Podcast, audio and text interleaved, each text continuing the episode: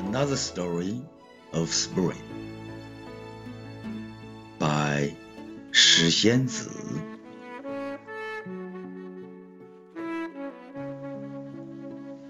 For waking up revived me and giving me a deep impression. You came and spied me a chance to find that a spring of flowers can make my life beautiful. For telling me a beautiful story plot, you wind, which is so much like the lotus blooming in June, makes my wandering years amazing.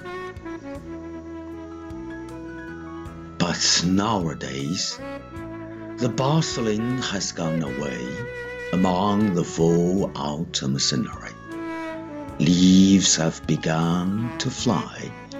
The curtain is falling on the rustling scene cannot retain the suspensing beauty. Lest the autumn wind and rain go for the appointment of residual chapter contents. A snow is necessary for a beautiful picture to hide the tired soul. Quietness has made lots of past peaceful. Confession needs a snow background to purify the past, and the fresh air is blowing another beautiful spring story with a long silence.